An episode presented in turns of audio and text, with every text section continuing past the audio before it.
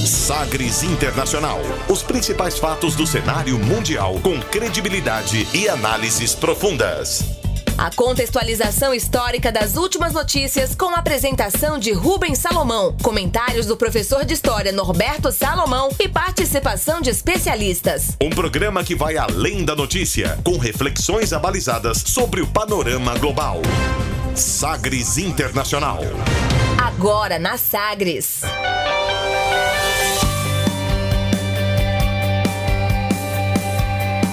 Olá, seja muito bem-vindo à edição do Sagres Internacional. Eu sou Rubens Salomão e a partir de agora, com você, ouvinte Sagres, os fatos precisos e análises credenciadas sobre os principais temas mundiais. E você confere nesta edição o tema do dia: a incrível saga da viagem à Lua, os 50 anos do grande salto da humanidade. Na França, acordo entre União Europeia e Mercosul enfrenta oposição e protestos de agricultores, ambientalistas e até ministros. Os Estados Unidos afirmam que destruíram um drone do Irã. Teherã diz não ter informação sobre o caso. Parlamentares britânicos aprovam emenda que torna mais difícil o Brexit sem acordo. O presidente Bolsonaro confirma o filho dele, Eduardo, para a embaixada nos Estados Unidos e defende zelo em indicações durante reunião do Mercosul. E ainda a música mais tocada nas paradas da Finlândia. Fique ligado, seu Sagres Internacional está no ar. Você conectado com o mundo. Mundo. O mundo conectado a você. Sagres Internacional. Como sempre, a gente conta com a produção, comentários do professor de História e Geopolítica, Norberto Salomão. Oi, professor, tudo bem? Oi, Rubens, tudo bem? Oi a todos aqueles que estão nos acompanhando. Estamos aqui mais uma vez para refletirmos sobre o panorama internacional. Começando o programa de hoje, como sempre, conferindo uma declaração de destaque nesta semana. Agora, as frases bem ou mal ditas por aí. Sí, pero la hated man in the world, that's the question. Abre aspas. Abre aspas nesta edição para o ministro da Agricultura e Alimentação da França, Didier Guillaume. Donc soyons prudents et comme l'ont dit le ministre des Affaires étrangères et comme l'a dit le secrétaire d'État, de savoir ce qu'il y a exactement dans ce texte. Mais je vous demande surtout, mesdames et messieurs, et vous dire que le gouvernement tout entier et moi-même serons vigilants et je ne serai pas le ministre qui aura sacrifié l'agriculture française sur l'autel d'un accord international. Alors vous pouvez battre des bras, battre des moulinets, faire tout ce que vous voulez. Aujourd'hui, il y a une majorité à l'Union européenne qui a voulu signer un accord. Vous, vous serez ceux qui le ratifieront ou pas. Et je serai vigilant, je vous le dis très franchement. O que foi que ele disse? O que foi que ele disse? É o que foi que disse aí o ministro da Agricultura e Alimentação da França, abre aspas. Então vamos ser cuidadosos e como disseram os ministros de Assuntos Estrangeiros e a secretária de Estado, é preciso esperar para saber exatamente o que está no texto. Mas já garanto a vocês, senhoras e senhores, lhes digo, o governo e eu mesmo estaremos atentos e vigilantes. Não será um ministro que vai sacrificar a agricultura francesa por causa de um acordo internacional. Tudo precisa passar pela maioria da União Europeia, que pode assinar acordo, mas vocês terão que ratificar e eu sei que também estarão vigilantes. Didier Guillaume é, é, ministro da Agricultura e Alimentação da França. Professor, a gente tem um tom desse debate que é constante na Europa, especificamente na França, em relação ao acordo é, adiantado. Ainda não está em vigor, ainda vai demorar um pouco, mas já foi adiantado entre Mercosul e União Europeia. Repercute assim lá na França, professor. É verdade, Rubens. É bom lembrar que esse acordo levou 20 anos né, para que pudesse ser concluído algum, algum entendimento e tal. E o governo brasileiro comemorou bastante e tal, trazendo como um trunfo importante né, desse governo.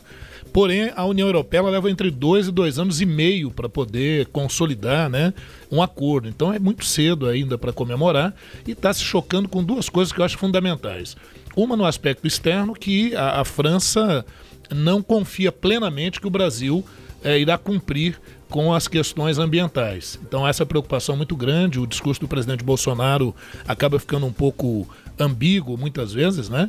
E a outra questão é com relação aos agricultores e a, produção que é feita na França e em alguns países da Europa, que respeitam na íntegra essas condições ambientais. E, obviamente, a concorrência de produtos brasileiros é, na Europa e que talvez não venham a cumprir todo aquele rigor das leis ambientais preocupa é, pela concorrência, preocupa também pelo não cumprimento de, de acordos ambientais que foram feitos e que precisam ser cumpridos. Né? É, esse, Essa é a questão. Esse trecho que a gente ouviu aí do Didier Guillain, ministro da Agricultura e Alimentação, é de um debate intenso já realizado nessas últimas semanas no Congresso, né, no Parlamento francês.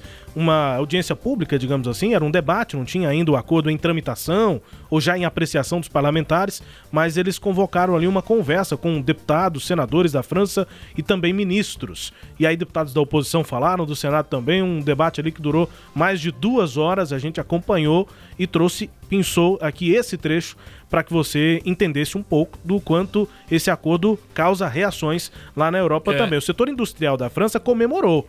Agricultores e ambientalistas, no entanto, tiveram Isso, restrições. Exatamente. Então vão, vão, é, vão, ocorrer essas divisões internas lá na França e, e 14 de julho comemorou-se lá a Revolução Francesa, né, e tal, a, a queda da Bastilha. E lá o, o, os coletes amarelos se manifestaram e houve manifestações também em relação a, a, essas questões internacionais, esses acordos que estão sendo travados. Vai dizer, mas espera aí, o acordo foi feito com a França ou com a União Europeia? Sim. É. O acordo foi feito com a União Europeia, porém, nas últimas eleições para o Parlamento Europeu, a França ganhou um peso considerável uh, à frente do, do, do, do, comando da União Europeia. Então, isso vai ter um peso significativo. O Ernesto Araújo tentou minimizar essa essa fala né, do ministro francês, dizendo que está mais ligado a questões internas e tal, mas não é bem verdade, não. Né? Há essa questão, essa preocupação realmente com o cumprimento das questões ambientais. Haja vista, inclusive, o presidente Bolsonaro convidando o, o Macron para fazer um sobrevoo ali na região amazônica, mostrando que o desmatamento não é tão grande assim. São normalmente aquelas afirmações sem dados que possam validá-las. Né? É, um sobrevoar a Amazônia nem sempre é, vai mostrar exatamente o que acontece na Amazônia inteira, né? É, Rubens, Você pode escolher é feito, uma rota. Isso é, isso é feito por satélite, né? É. Então são satélites que estão mostrando, inclusive, que o desmatamento tem aumentado consideravelmente. É, é há, há, inclusive, membros lá na França de, de partidos do governo que são contrários a esse acordo acordo. Ah, setores contrários ao acordo redobraram a pressão sobre o presidente Emmanuel Macron para que a França não ratifique um tratado que vai permitir a entrada de produtos agrícolas, sobretudo os vindos aqui do Brasil, né? enviados do Brasil ao Mercosul. É, é, é uma avaliação é, in, é, compreensível a do Ernesto Araújo, de que, de fato, a fala do ministro pode estar mais relacionada a questões internas. Envolve isso também, mas, mas não é interna, é só isso. É, mas internamente o acordo tem que ser isso. autorizado. Se Exatamente. não for autorizado, não passa. Produtores agrícolas, ecologistas franceses afirmam que o Brasil, especificamente, não cumpre as mesmas exigências sanitárias, trabalhistas e ambientais impostas a produtores da Europa e que, por isso, os produtos sul-americanos têm preços incomparáveis aos dos europeus. Na visão deles, europeus, além da concorrência desleal, por conta disso, os consumidores do bloco também seriam enganados ao comprar produtos agrícolas aqui do Mercosul, enganados porque não estariam os produtos, né, a forma de produção, cumprindo exigências é, previstas lá na Europa. Nessa semana tivemos a reunião do Mercosul e aí, cenário contrário, todo mundo comemorando o acordo com a União Europeia, né, professor? Exatamente. Brasil, Argentina, os países todos. Isso. Inclusive o, o presidente Jair Bolsonaro assumindo a presidência provisória do Mercosul. Né? A gente vai é, falar bastante sobre isso, inclusive, aqui no nosso quadro Brasil Internacional. A gente pega as notícias relacionadas ao Brasil no contexto internacional. Claro, nós vamos falar sobre a reunião do Mercosul, que marcou exatamente a ascensão do presidente Jair Bolsonaro. Foi a primeira cúpula dele, do Mercosul, já tendo que receber a presidência do bloco pelos próximos seis meses. Há inclusive uma carta né, do, de países do Mercosul em relação à situação da Venezuela. Nós vamos falar disso também no quadro Brasil Internacional, porque há que se esperar alguma nova posição do presidente Bolsonaro em relação à questão Venezuela, que segue se arrastando por aqui, né, professor? Vamos lá, isso mesmo. Agora, aqui no Sagres Internacional, você passa a conferir o nosso tema do dia. Navegando pelos mares da informação. Sagres Internacional. 60 seconds. Lights on. One small step for man, one giant leap for mankind. How is the quality of the TV? Oh, it's beautiful, Mike. It really is. Oh, geez, that's great. Is the lighting halfway decent? Yes, indeed. They've got the flag up now, and you can see the stars and stripes on the lunar. Fly me to the moon, let me play among the stars, and let me see what spring is like on uh, Jupiter and Mars. In other words, hold my hand. Mais bela a voz de Frank Sinatra, mas o áudio anterior ainda mais histórico, né, professor? Os áudios que vêm da Lua em Sem 1969, dúvida. 50 anos atrás. É verdade. Bom, Rubens, a, a, o contexto, né? É importante estabelecer o contexto em que ocorre essa chegada do homem à Lua em 20 de julho de 1969. É um contexto que envolve as décadas de 50 e 60, né? É, que marca já o início da Guerra Fria, da ordem bipolar e, consequentemente, a, a essa disputa, nessa corrida armamentista e também a corrida espacial. Pois é, e a música Fly Me to the Moon não é só uma coincidência, né? Ela foi escrita em 1954. Ah, já numa certa corrida armamentista, imagino que ainda não é, tão é, efetivamente na corrida espacial, professor. Verdade. É Mas porque... é, depois a interpretação essa histórica de, de é, Frank Sinatra em 1964, no meio Sim. de tudo isso, e aí intimamente ligado ao programa Apollo nos Estados Unidos, que realizou missões de 61 até 72, investimento bilionário, nós vamos falar disso, mas com o objetivo de levar o homem à lua, e aí essa música linda na voz de Frank Sinatra levava a nação, né? Principalmente os Estados Unidos, para voar até a, a, Lua, que é o nome da música Fly Me to the Moon. Verdade. E a, a presença do homem na Lua, tudo que foi a, aquele acompanhamento é, do mundo e dos Estados Unidos, mas do mundo inteiro, em relação a essa missão de três astronautas até a Lua, é, influenciou decisivamente a produção cultural do mundo inteiro. Para dar um exemplo, além de Frank Sinatra, a gente ouve agora The Police com a música Walking on the Moon, a banda de rock que tem uma pegada forte do reggae, né? A banda The Police britânica cantando também Walking on the Moon.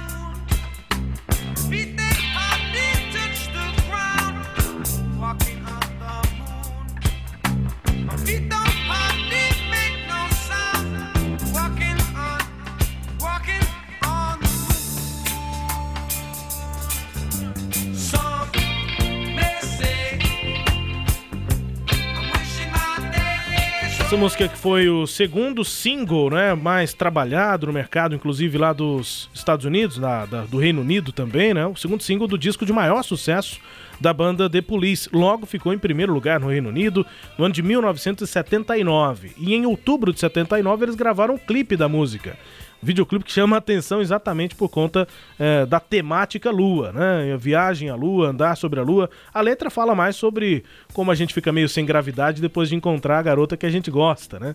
Ele sai da casa da namorada como se estivesse andando sobre a Lua, não sente direito os pés embaixo do chão. Enfim, a inspiração é exatamente o homem na Lua e a sofrência, que é uma uh, um tema comum nas músicas pelo mundo. Mas enfim, o clipe foi gravado no Centro Espacial Kennedy, na Flórida, em outubro de 79. Apresenta ali os membros da banda, uh, com exibições de espaçonaves, intercaladas também com imagens da NASA, exatamente da, uh, da expedição do Homem à Lua em 69. Com a influência na cultura pop, mas também na história e na geopolítica mundial, né, professor? Exatamente, Rubens. Bom, a Lua, se a gente for pegar aí, ela sempre foi alvo né, dos poetas, né, de poemas, de obras, enfim. Lembrar que o Júlio Verne, ele lança no século XIX, já no final do século XIX, da Terra-Lua, né? Depois inspira também um, um, primeiro filme já no iníciozinho ali do, do cinema, muito interessante, né? Um canhão projetando alguém para chegar até a Lua. Sim, sim. Né? Essa era Era até então a ideia. E, e... Mas veja, a, a, gente falava agora há pouco das duas décadas, de 50 e de 60. Então, sem dúvida nenhuma, a década de 50 foi a década da União Soviética. Né? Porque em outubro de 1957 lança o, o Sputnik 2, né, um satélite. E, em novembro do mesmo ano, é, coloca em órbita o primeiro ser vivo, que é a cadela laica. Com relação à cadela laica, até assim uma curiosidade, porque a cadela laica ela, ela foi uma cadela vira-lata que foi capturada nas ruas, na, na Rússia. E aí foram feitos testes com vários cães que foram pegos e ela foi a que melhor se adaptou, né? E uma vez lançada ao espaço, afirmou-se que ela durou uma semana no espaço, que tinha um sistema de refrigeração, de oxigenação, para que ela não sofresse, porque o plano era dela não voltar realmente, ela não voltaria à Terra uhum. como não voltou. Sim. Só que depois revelou-se que ela, ela sobreviveu apenas algumas horas após o lançamento, ela teria morrido pelo calor e pelo pânico, porque ela teve que ser acorrentada para não se movimentar durante o voo, né? É, mas foi um feito, sem dúvida, notável, né? Em 1958, os Estados Unidos precisavam dar uma resposta, eles estavam atrás nesse processo, então eles criam a NASA, a Agência Espacial Norte-Americana, e em abril de 1961, a União Soviética novamente consegue um, um, novo feito importante, colocar o primeiro homem na órbita da Terra, o, o cosmonauta, porque também, viu, Rubens e, e aqueles que nos ouvem aí, é, é, é, há um aspecto interessante. Na Guerra Fria, os tripulantes de aeronaves em viagens espaciais são chamados monautas. A União Soviética assim vão chamá-los. E os Estados Unidos já chamava de astronauta. Então havia essa disputa até na terminologia do, dos viajantes, né? Uhum. Dos tripulantes e tal dessas aeronaves. E, me, né? chama, me chamou a atenção, professor, que a, a NASA foi criada em 1958 e 58. 11 anos depois conseguiu levar um homem à lua. Sim. Dá argumento a quem questiona. Pô, como é que em 11 anos faz um negócio tão impressionante? Isso. Mas de fato, é, não há dúvida sobre isso e o quanto foi massivo o investimento na NASA, né? É, o investimento foi grande, agora ocorrem sim os questionamentos, né? Há, há, livros, inclusive, questionando, nós nunca estivemos na Lua, uhum. né? Há, há, há, aqueles que, os terraplanistas, é, outros tantos, afirmam que realmente não, não houve essa viagem. Mas vamos pensar o seguinte, no momento de Guerra Fria, quem seria o principal ator a questionar a chegada do homem à Lua? A União Soviética. Claro. E ela nunca fez isso. Aliás, falando em União Soviética, a gente falava do Yuri Gagarin, que em 61 deu a, a, a, a orbitou a Terra, né, e tudo, e a sua famosa frase, né, a Terra é azul. É, o, o, Gagarin, ele é homenageado pela, pela expedição da Apollo 11. Eles levam vários artefatos, um deles uma medalha que provavelmente está lá na Lua, é, ao Yuri Gagarin. Sim, né? sim. homenageando é. esse que foi o primeiro homem a sair, né? aí para o espaço, né? apesar de não ter chegado à Lua. O curioso, Rubens, é que as viagens espaciais, essas viagens aqui, elas não começaram com esse propósito inicialmente. O propósito inicial era de fazer mísseis de longo alcance, mísseis balísticos de longo alcance, e também de colocar satélites para comunicações. E óbvio, depois pensava-se até, e por isso a corrida também armamentista, de você poder lançar algum artefato bélico do espaço, da órbita da Terra em outro planeta. Então isso tudo gerava uma preocupação muito grande e um investimento também massivo é, nesse processo, né? Bom, e, e, esse contexto geopolítico, né, professor, de disputa da Guerra Fria ficou ainda mais intenso nos anos 60, mas aí já com o protagonismo dos Estados Unidos Sim. e da NASA. É, eu dividiria assim: os anos 50 foram certamente da União Soviética e nos anos 60 os Estados Unidos ganharam grande ênfase, né? É, haja vista a própria fala do presidente Kennedy quando ele, ele afirma a necessidade disso, né? However, I think we're going to do it. And I think that uh, we must pay what needs to be paid. I don't think we ought to waste any money, but I think we ought to do the job. And this will be done in the decade of the 60s. It may be done while some of you are still here at school at this college and university. It will be done during the terms of office of some of the people who sit here on this platform. But it will be done. And it will be done before the end of this decade. And I am delighted that this university is playing a part in putting a man on the moon as part of a great national effort of the United States of America. O que, que, disse aí o Kennedy, né, presidente dos Estados Unidos, num discurso na Universidade Rice, Rice University, eh, em 1962. Uma tarde quente, inclusive. achei interessante que no discurso dele ele chega a fazer uma referência ao calor na reentrada, na volta dos, da nave da Lua à Terra, e ele, ele cita lá quantos milhares de graus Celsius, que é um, um calor é, próximo ao que é sentido no, no Sol e tal, quase tão quente quanto o sol naquela tarde em que ele discursava na, na Universidade de Rice, né, no, no, campus ali da Universidade de Rice. Abre aspas para esse trecho do discurso eh, de Dona, John eh, Fitzgerald Kennedy, presidente dos Estados Unidos em 1962. No entanto, acho que vamos conseguir. E penso que temos que pagar o que tem que ser pago. Mesmo que gastemos muito dinheiro, vamos fazer o serviço. E isso vai ser feito na década de 60 e poderá ser feito enquanto alguns de vocês estarão aqui, nesta universidade. Será feito pelas regras da presidência e das pessoas que já passaram pelo aqui, pelo cargo, mas será feito e será antes do fim desta década. E estou certo de que essa universidade está cumprindo um papel importante para colocar um homem na Lua nesse grande esforço dos Estados Unidos da América, disse aí, eh, como sempre, num patriótico discurso, o Kennedy, professor. É ainda mais para aquele momento, né, Rubens? O, o, o, o, Kennedy ele é o cara que vai lançar, né? ele é o presidente que vai lançar o projeto Apolo. É muito curioso, Apolo é, é, é o deus que representa o Sol na mitologia grega, não é? E também, curiosamente, os viajantes gregos, quando iam partir para as colonizações, além mar, né? Eles é, é, iam ao oráculo de Delfos, que era do deus Apolo, para ver se a viagem seria bem sucedida ou não.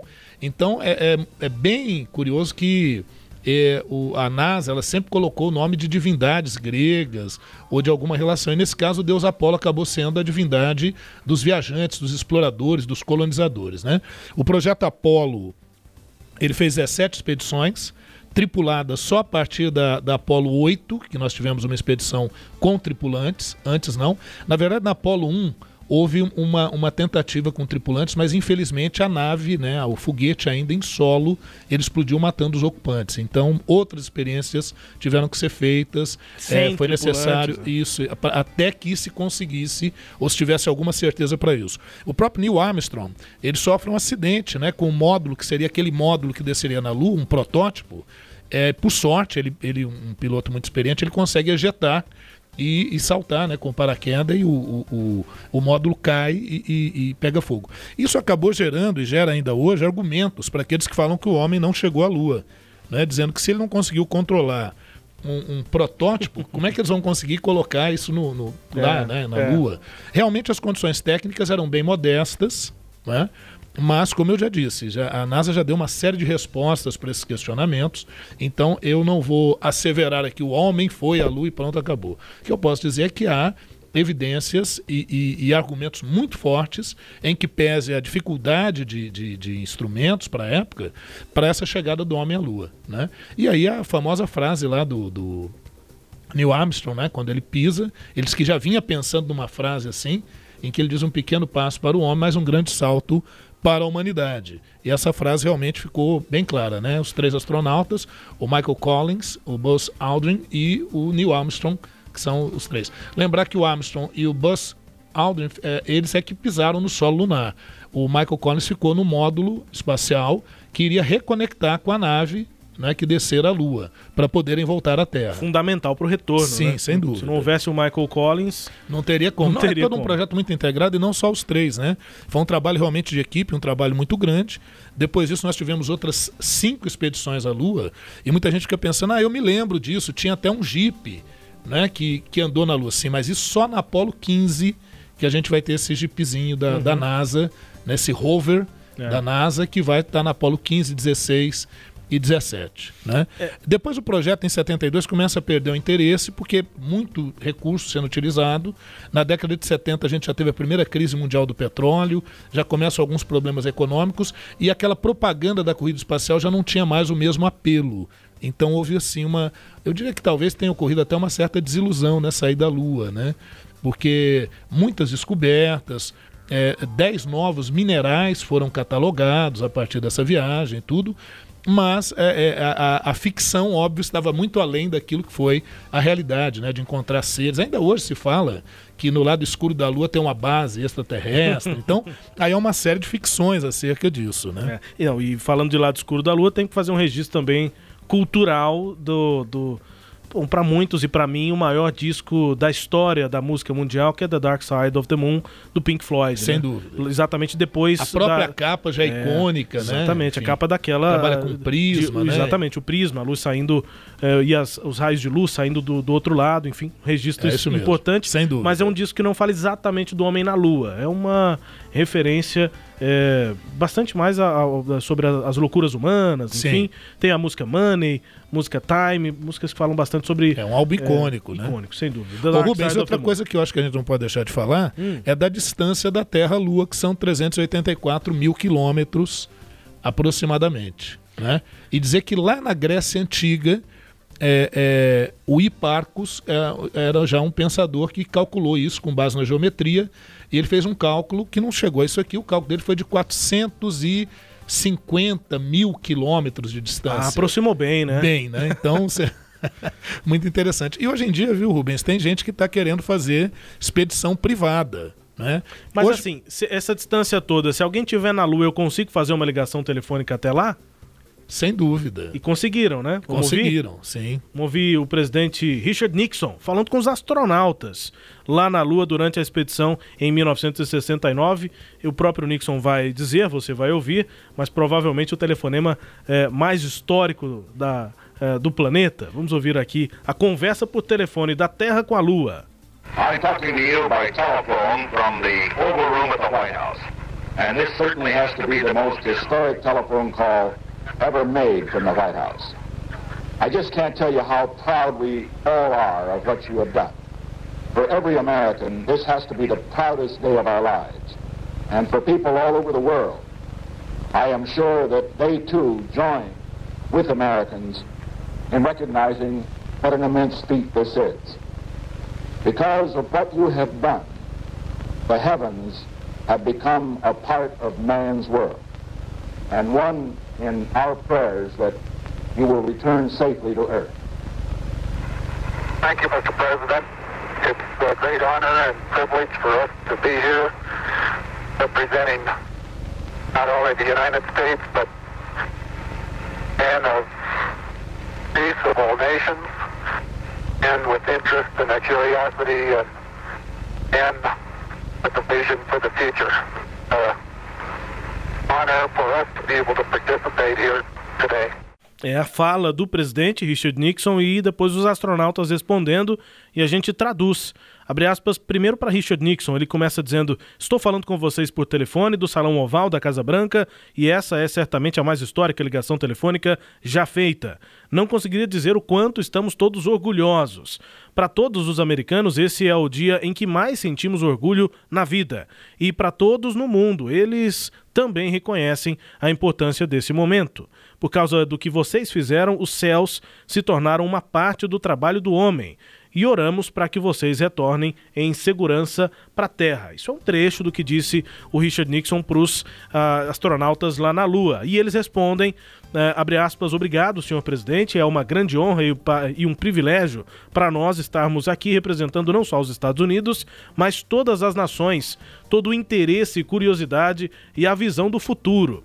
É uma honra para nós participarmos disso hoje. Foi o que disse, se não me engano, o Michael Collins, que estava em condições de atender. Eh, Neil Armstrong, Armstrong e Buzz Al- Aldrin são os outros astronautas, como o professor já citou aqui, sem dúvida nenhuma, a ligação telefônica eh, mais importante da história do mundo. E foi colocada uma antena na Espanha, outra na Austrália e outra na Califórnia para poder fazer esse pool aí de imagens. E, e veja que na comunicação, é, né, para vocês que são do campo do jornalismo aí, fantástico, porque É. a primeira transmissão é, via satélite para o mundo todo foi essa em 1969. Então, de grande relevância, sem dúvida. E hoje o pessoal querendo ir ao espaço pela, pela forma privada. né? Pois é, pois Empresas é. privadas, que é o caso aqui do da SpaceX, né? De ninguém mais ninguém menos que o Elon Musk, o que é dono também da Tesla. Uhum. Então ele tem um projeto aí milionário, né? Para levar um japonês, artistas à Lua. Né? Na verdade, não vão pousar na Lua, eles vão dar uma volta lá na Lua, vão orbitar a Lua e vão voltar. A viagem está marcada para 2023. Vamos ver se isso realmente acontece e se torna uma realidade. Quando isso foi anunciado, yeah. parecia tão distante, né? Pois é, já está tá chegando, pertinho. 2023. Já está pertinho. E outra coisa que a gente acha interessante também é os impactos que isso terá, né, obviamente, na, na, na que, que, isso teve, perdão, na vida das pessoas, né? Porque a partir dessa viagem à Lua, nessas né, viagens, não só essa do dia 20 de julho, que marcou a chegada do homem à Lua, né? Mas a partir dessas viagens à Lua, isso tem sido usado no campo da medicina, isso tem sido usado no campo da cosmética, isso tem sido usado no campo automobilístico, enfim, quer dizer, então a, a, a as viagens ao espaço elas repercutem também na produção de tecnologias, uh, repercutem também no modo de vida de enxergar o mundo, de enxergar o próprio homem, sem dúvida nenhuma. Sem dúvida. Nosso tema do dia hoje, os 50 anos do Homem na Lua e essa saga que foi a viagem até o satélite aqui da Terra, né, a Lua, e há uma operação da NASA em curso, né, para voltarmos à Lua. É, vamos acompanhar o que, que vai ser é, adiantado nessa nova missão até porque são investimentos ainda mais caros do que lá nos anos 50 e 60, início dos anos 70, é, e já tem uma certa expectativa sobre sobrevivência do ser humano fora da Terra, né?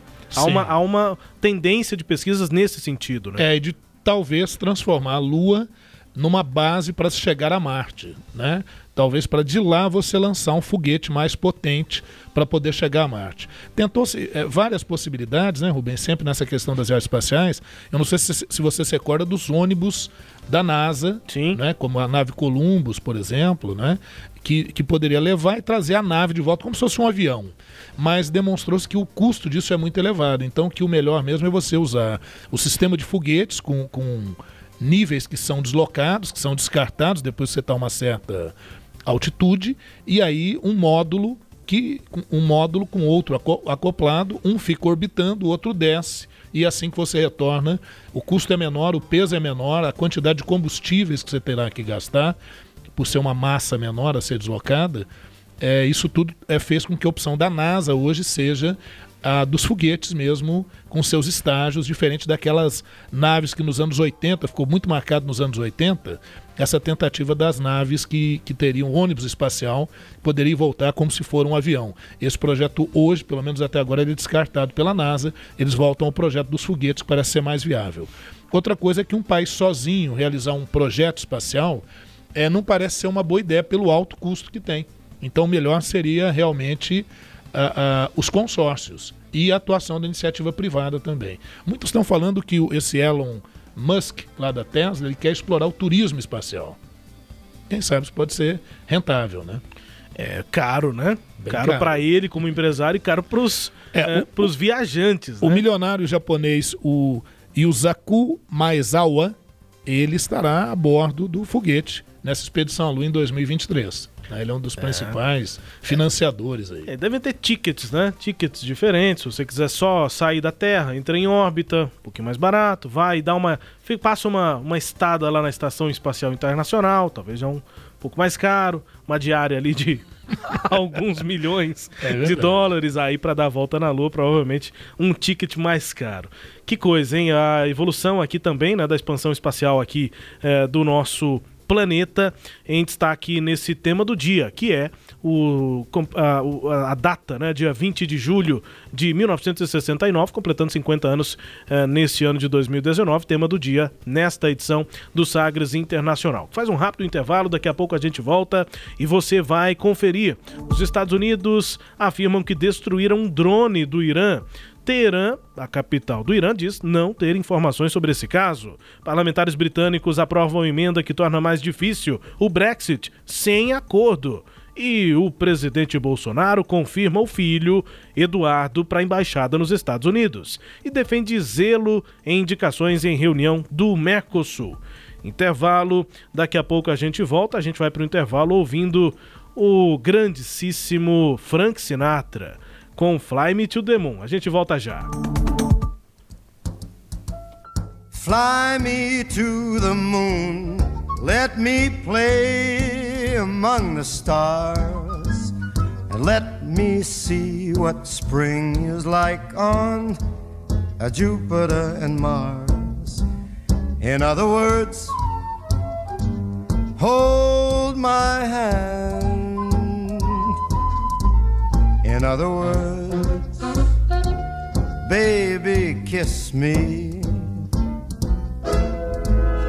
Fill my heart with song and let me sing forevermore.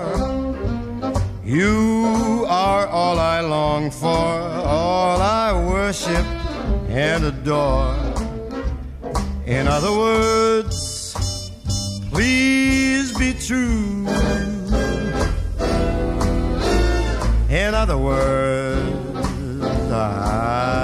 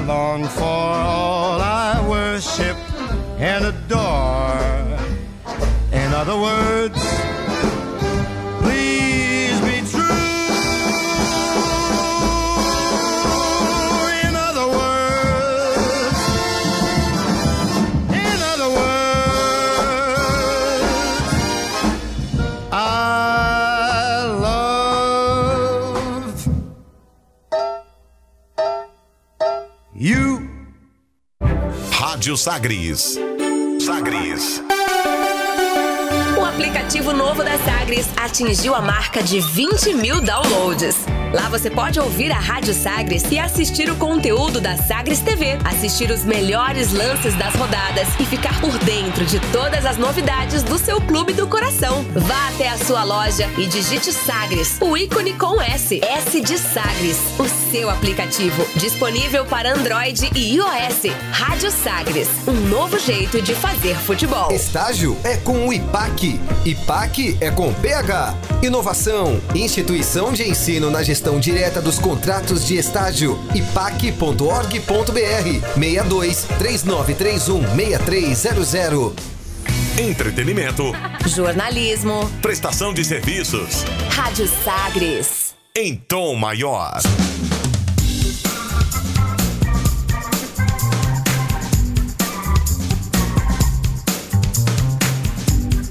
Estamos de volta com Sagres Internacional na minha apresentação Rubens Salomão com os comentários do professor Norberto Salomão. A partir de agora para girar as informações pelo mundo. Velas ao mar. O governo dos Estados Unidos afirmou que militares norte-americanos destruíram um drone do Irã no Estreito de Hormuz nesta semana. O governo iraniano, no entanto, afirmou não ter informações sobre a perda desse equipamento. De acordo com o presidente Donald Trump, o navio USS Boxer abateu a aeronave não tripulada, o drone, que estava a quase um quilômetro de distância do navio. Segundo Trump, a distância ameaçava a embarcação norte-americana e os controladores de equipamento não responderam aos, aos alarmes. O ministro das Relações Exteriores do Irã, Javad Zarif, afirmou que o país não tem informações sobre o caso. Ainda no discurso de, eh, desta semana, Donald Trump alertou que outros países devam proteger seus respectivos navios naquela região do Estreito de Hormuz, que já foi inclusive tema do dia aqui no Sagres Internacional. Donald Trump pediu também que a comunidade internacional condene o Irã, professor. Mais um capítulo dessa crise aí entre Estados Unidos e Irã, em destaque a região do Estreito de Hormuz, que é fundamental para o abastecimento mundial de petróleo. É isso, mais um capítulo e aí a, a, grande especialidade do Donald Trump, né? Que é a guerra da informação. Então, Donald Trump está trabalhando aí sempre com a guerra da informação. Ele não apresentou ainda nenhum vestígio material de que tenha derrubado o drone. O Irã nega isso. E nós estamos com um pepino aqui no Brasil, né, no posto de Paranaguá. Você tem dois navios iranianos com carregamento de milho. Eles trouxeram ureia e estavam voltando com carregamento de milho. mas precisam de combustível. E a Petrobras não quer abastecer os navios porque o Brasil está alinhado com a política dos Estados Unidos e não quer, é, de forma nenhuma, boicotar né, aquela política de bloqueio que os Estados Unidos estabeleceu ao Irã. Agora, o presidente Bolsonaro declarou que os Estados Unidos é o grande parceiro do Brasil, ou seja, de forma clara, dizendo nós vamos acompanhar aquilo que o Trump estiver falando, né? Diz que o Trump já, já recebeu ele duas vezes, então tem boas relações. A, a, a dúvida que fica aqui para a gente é o seguinte: o Brasil agora vai se alinhavar absolutamente à política norte-americana, porque isso é um problema. Tem até um velho ditado que diz que passarinho que voa com morcego amanhece de cabeça para baixo, né? Então a gente não pode acompanhar isso assim na íntegra, até porque o Irã é um grande comprador de produtos agrícolas brasileiros, é um grande comprador de soja, é um grande comprador de carne. Então a gente pode de repente perder um importante parceiro comercial por essa digamos assim, solidariedade, fidelidade do Brasil ao governo dos Estados Unidos. Então, acho que o, o, governo brasileiro tem que ir com muita calma, tem que observar bem essas posições. Aí é uma questão para a diplomacia brasileira resolver, né? Mas, enquanto isso, só para você ter uma ideia, Rubens e aqueles que nos ouvem, o, o, navio foi abastecido, chegou em maio, foi abastecido em junho, e desde junho ele está lá parado esperando combustível para poder voltar para o Irã. Então, além dessa questão dos drones que foi colocado aí, a gente tem também esse problema aí com dois cargueiros iranianos que estão impossibilitados de voltar para o seu país. É, que coisa, né? Um problema que parecia ser menor, mas que está envolvido, acaba estando envolvido com uma questão é, crucial no mundo hoje, que é a, a, crise no Estreito de Hormuz. Só para lembrar, né, há cerca de um mês, o Irã derrubou um drone dos Estados Unidos lá na região. O governo iraniano alegou que esse aparelho invadiu o espaço aéreo do país e que os norte-americanos eh, estariam, portanto, eh, cometendo uma infração. Os Estados Unidos negaram. Essa ação quase levou a um conflito armado entre Estados Unidos e Irã. Trump afirmou naquela época ter voltado atrás da ideia de atacar o Irã minutos antes de iniciar uma ofensiva, porque essa ofensiva acabaria causando mortes do Irã. Então, é uma questão grave que segue acontecendo por lá e tem influências aqui. Talvez o Brasil deveria manter a sua postura de, é, é, de não exatamente um pacificador, mas de um articulador internacional, né? É, um articulador e também é, manter uma distância que assegure os interesses brasileiros. É. Porque os nossos interesses, pode ser que em alguns momentos eles coincidam ou estejam em sintonia com os interesses dos Estados Unidos, mas nem sempre vão ocorrer momentos em que nós teremos interesses bem conflitantes. E aí? Como é que, como é que o governo vai agir? Qual é a perspectiva, né? Isso fica uma coisa meio nebulosa ainda para gente. Como é que vai caminhar essa diplomacia brasileira? Né? Olha, parlamentares do Reino Unido passaram uma emenda, aprovaram uma emenda que dificulta um acordo de saída do Reino Unido, do Brexit, sem acordo com a União Europeia. Isso aconteceu nesta semana e houve a informação pela agência Reuters. Boris Johnson, que é o favorito ao cargo de primeiro-ministro depois da saída de Theresa May, que não conseguiu articular um acordo de Brexit, o Boris Johnson já deixou claro que considera levar adiante a possibilidade de abandonar o bloco econômico sem nenhum tipo de arranjo. Quem acompanha aqui o Sagres Internacional já conhece o Boris Johnson como Bodio mesmo. A regra foi aprovada com facilidade lá no parlamento. Ela estabelece é, é, essas definições, essas possibilidades e recebeu votos de membros do Partido Conservador, do qual Boris Johnson faz parte, é, a, e também do, do Partido Trabalhista. O, a aprovação é um indicador de que Boris Johnson pode ter dificuldade para impor os seus planos em relação ao Brexit. Ele tem uma posição mais radical ainda do que tinha Theresa May. Uma saída da União Europeia sem acordo poderia levar o Reino Unido a uma recessão em 2020, de acordo com estimativas publicadas nesta semana pelo Escritório para a Responsabilidade Orçamentária, o órgão público independente encarregado de previsões econômicas lá no Reino Unido. É exatamente essa saída sem acordo que pretende ser evitada por essa emenda que foi aprovada no parlamento do Reino Unido, professor. É isso mesmo, Rubens. Olha, a gente já tinha comentado sobre isso em edições anteriores, mas é sempre bom retomar. O problema não esteve na Teresa May. Aliás, a Teresa May estava conduzindo muito bem essa questão do Brexit, óbvio, eu digo muito bem, com todas as dificuldades no parlamento, mas sempre tentando negociar, hora com a União Europeia, hora com o próprio parlamento mas é, foi uma queda de braço. A gente até previu aqui que ela cairia quando ela tentou propor uma quarta, por uma quarta vez o projeto ao parlamento. Agora, o, o, o, Boris Johnson, que ainda não assumiu, mas deve assumir, mas eu estou prevendo aí para ele, é, se ele continuar com esse discurso e com essa prática, uma vida curta à frente do cargo de primeiro-ministro na Inglaterra. Né? Não dá para você ter uma saída, só para você ter uma ideia. Se hoje, se a Inglaterra saísse hoje, é, a chamada saída seca ou unilateral do Brexit, pura e simplesmente sem um acordo, a libra esterlina, que é a moeda inglesa, perderia já de cara 10% do seu valor de compra. Então você imagina o que você apresentaria para a economia britânica. Veja você que o próprio parlamento aprovou de maneira relativamente fácil essa medida. E por que, que aprovou assim? Porque é, é o consenso, é você ir tateando a coisa para não, não ter problemas futuros aí. Olha, falando sobre clima pelo mundo, o mês passado foi o junho mais quente em 140 anos, registrado por observatórios de meteorologia em todo o mundo, de acordo com o um relatório mensal sobre o clima global divulgado pela Administração Nacional Oceânica e Atmosférica dos Estados Unidos. Nove dos dez meses mais quentes de junho no planeta foram registrados a partir de 2010, ou seja, na última década.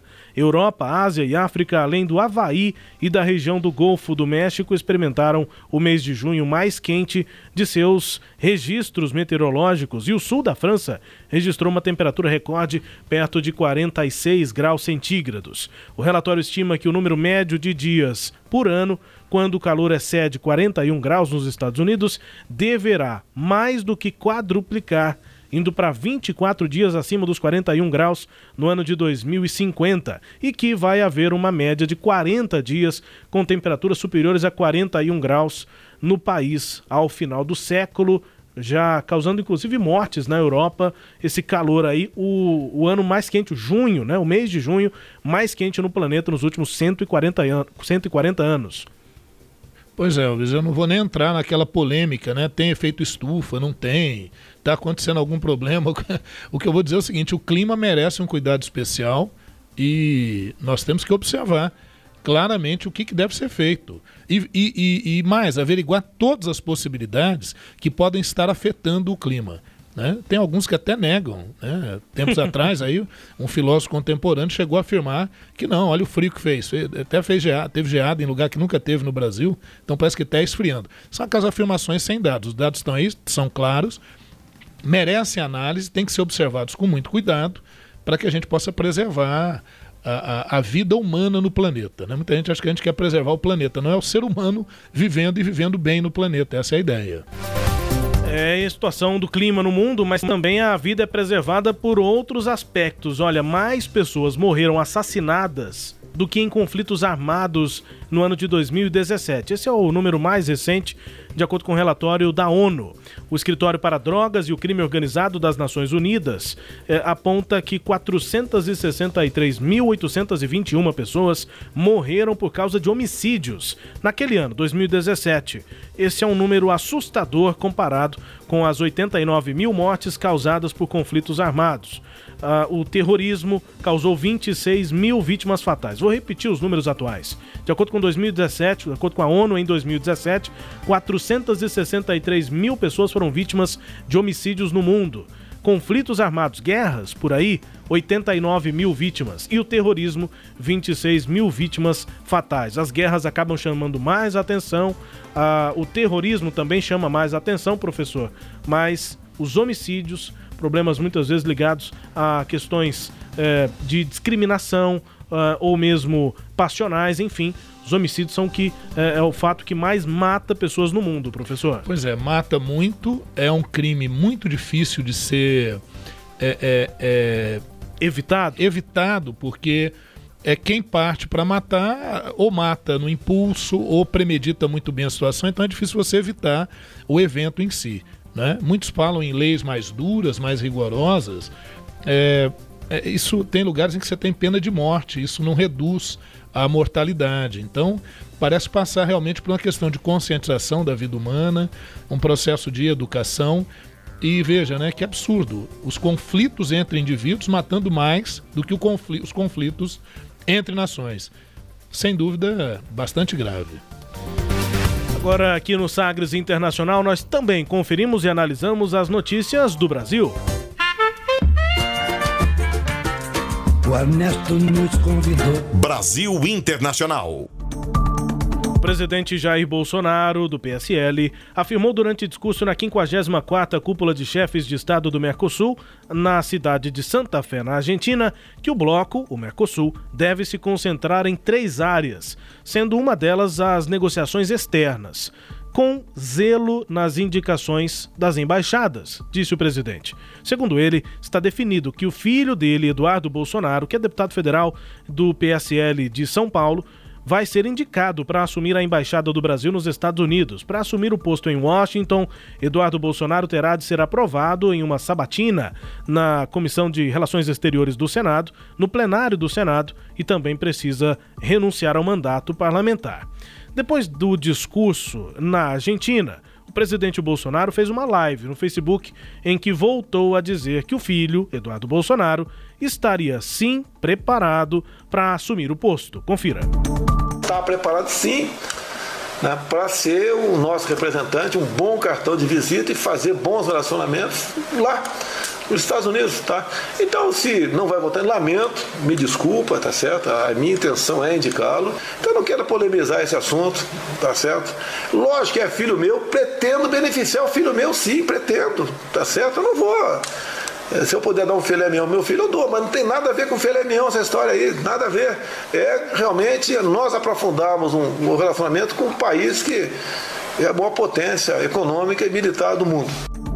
Bom, a, a, legislação, professor, permite ao presidente da República indicar embaixadores que não são diplomatas para chefiar embaixadas no exterior. Segundo Bolsonaro, entre as etapas que faltam para oficializar a, oficializar a nomeação está uma consulta que deve ser feita ao governo norte-americano. Professor.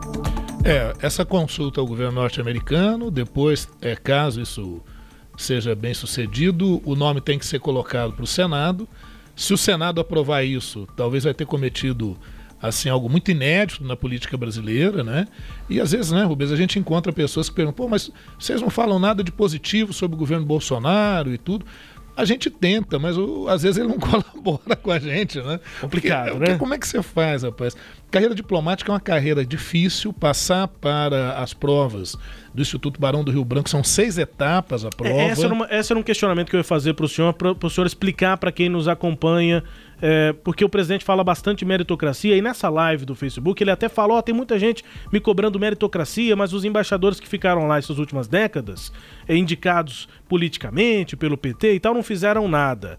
E aí ele, ele usou esse discurso político de esquerda e direita para justificar as críticas que ele tem recebido, porque ele defendeu meritocracia qual que é a, a, a meritocracia, o, o, professor? O que, que uma pessoa tem que fazer para em algum momento se tornar um, um chanceler ou um embaixador? Pois é, aí você tem que fazer, primeiro, ter curso superior, estudar para as provas do Instituto Barão do Rio Branco, que é quem, for, quem vai formar né, o, o, o futuro diplomata.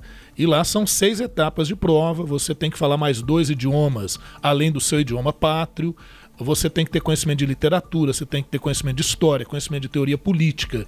Então é um conhecimento vasto que você tem que ter. Bom, aí você finalmente passou, fez o curso, consegue se tornar um diplomata. Aí você vai ser nomeado para uma embaixada. Você vai ser nomeado para a embaixada dos Estados Unidos? Não, né? Você vai ser nomeado para uma embaixada mais, um pouco mais distante, né? E você vai fazendo toda uma carreira. Então você imagina quantos não estão na fila construindo uma carreira ao longo de anos, né? Aguardando essa vaga para ser embaixador nos Estados Unidos, na Alemanha, na França, nesses países. Mas o próprio presidente Bolsonaro explicou muito bem que se ele pode dar um filé mignon para o filho, ele vai dar. Eu até então não tinha entendido o que, que é a nova política.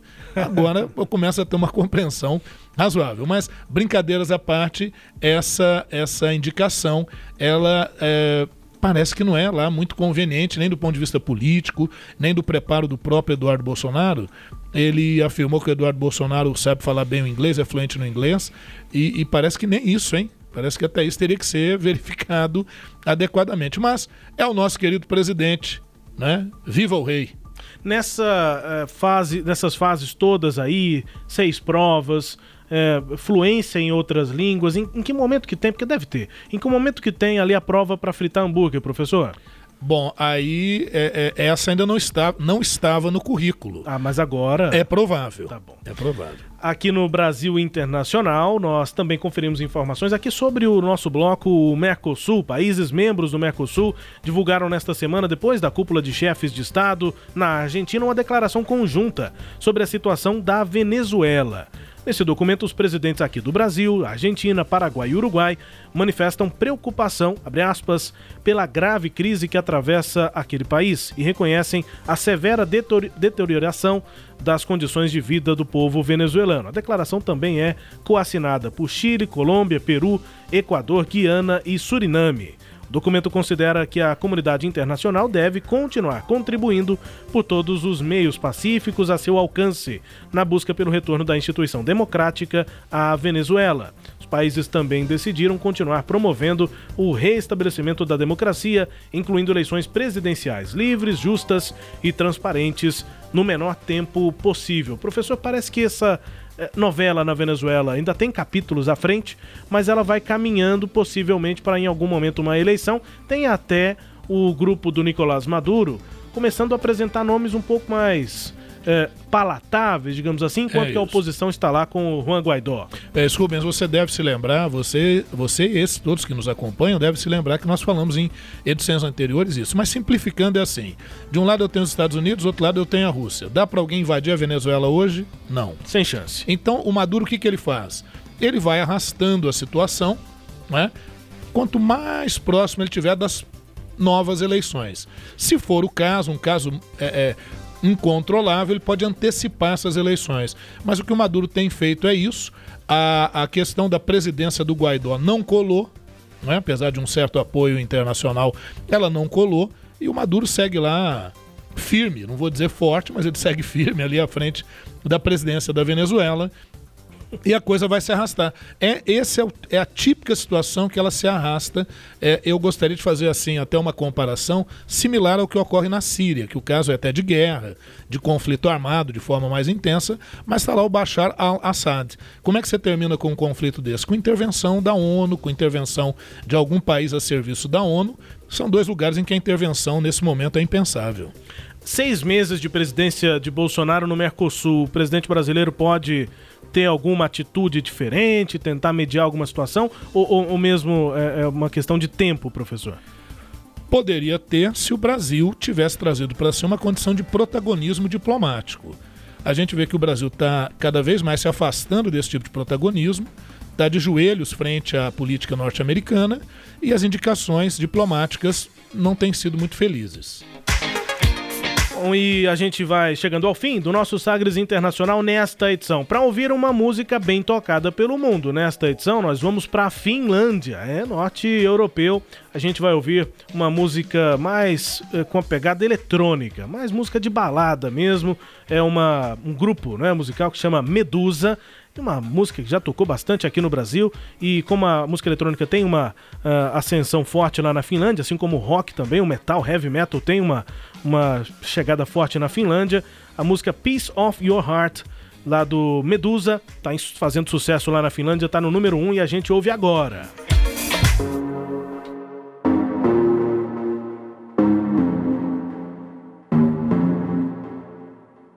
Show me a piece of your heart a piece of your love.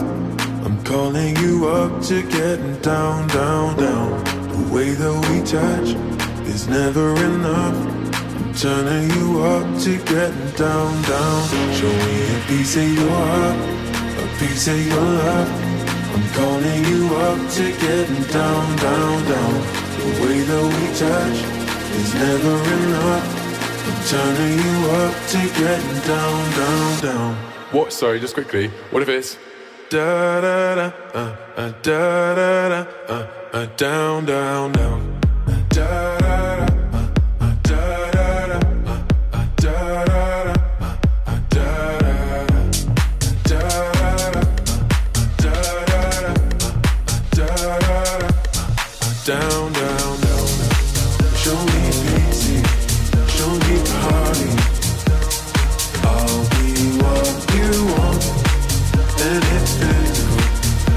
Música eletrônica aí do Medusa, né? Um trio formado por Mattia, Luca e Simone. São três jovens nascidos em Milão, na Itália, e foi considerada a melhor novidade apresentada no Amsterdam Dance Event Event, né? Amsterdam Dance Event, que é um festival de música eletrônica de Amsterdã, na Holanda. O primeiro lançamento veio na forma de um remix.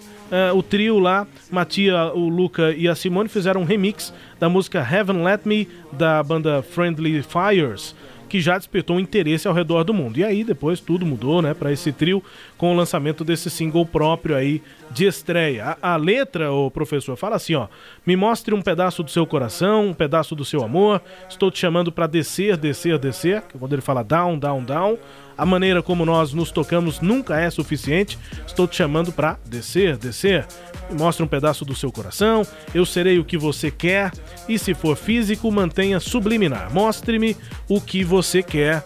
E aí a música vai repetindo muitos desses versos aí, música eletrônica. Sucesso na Finlândia, professor. Pois é, Rubens, apesar da, da do ritmo aí de balada, né? Bem uhum. dançante, mas a letra é romântica, né? A gente sempre. A gente tenta buscar assim um outro, uma outra temática, mas o que faz sucesso não adianta. Fala do coração ou de um pedaço do coração. Nesse caso, um não pedaço. É? Muito bem. nesse, nesse caso, um pedaço do coração, A Piece of, of Your Heart, música fazendo sucesso na Finlândia e nós indo embora. Até a próxima edição, professor. Depois de falar de, de lua e tudo mais, a gente volta na próxima. Um abraço. Um abraço, Rubens. Um abraço a todos que nos acompanharam. E na próxima edição a gente volta com mais notícias do cenário internacional. Obrigado aqui pela companhia. Até a próxima edição.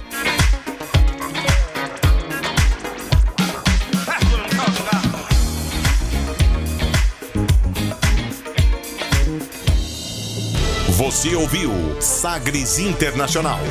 Os principais fatos do cenário mundial com credibilidade e análises profundas.